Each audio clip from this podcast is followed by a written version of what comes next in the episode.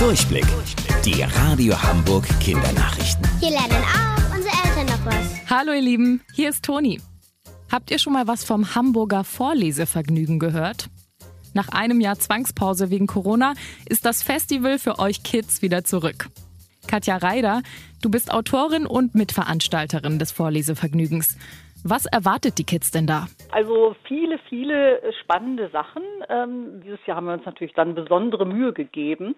Also es gibt 34 Veranstaltungen, Lesungen äh, werden das sein mit ganz beliebten Autorinnen und Autoren aus ganz Deutschland aber auch Workshops. Also es wird zum Beispiel ein Graphic Novel Workshop geben. Dann gibt es zum Beispiel noch die Lesung von Andreas Schlüter. Das ist ein spannender Krimi Young Detectives. Das wird im Polizeimuseum sein. Und auch, äh, vielleicht kennen viele von euch Ritter Rost. Die Lesung von Jörg Hilbert mit Ritter Rost gibt es in der Jugendmusikschule. Alle Infos, Termine und wie ihr mit dabei seid, findet ihr bei uns im Netz unter radiohamburg.de. Für einige von euch war es diese Woche soweit. Endlich Erstklässler! Bestimmt habt ihr von euren Eltern eine bunte Schultüte mit Spielzeug und Süßigkeiten bekommen. Solche Schultüten gibt es schon sehr lange. Schon vor über 200 Jahren haben Kinder an ihrem ersten Schultag so eine Tüte bekommen.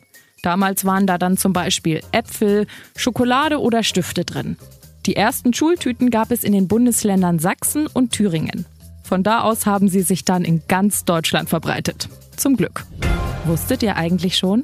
Angeberwissen. Wir Menschen blinzeln so oft am Tag, dass unsere Augen zusammengerechnet jeden Tag 15 Minuten geschlossen sind.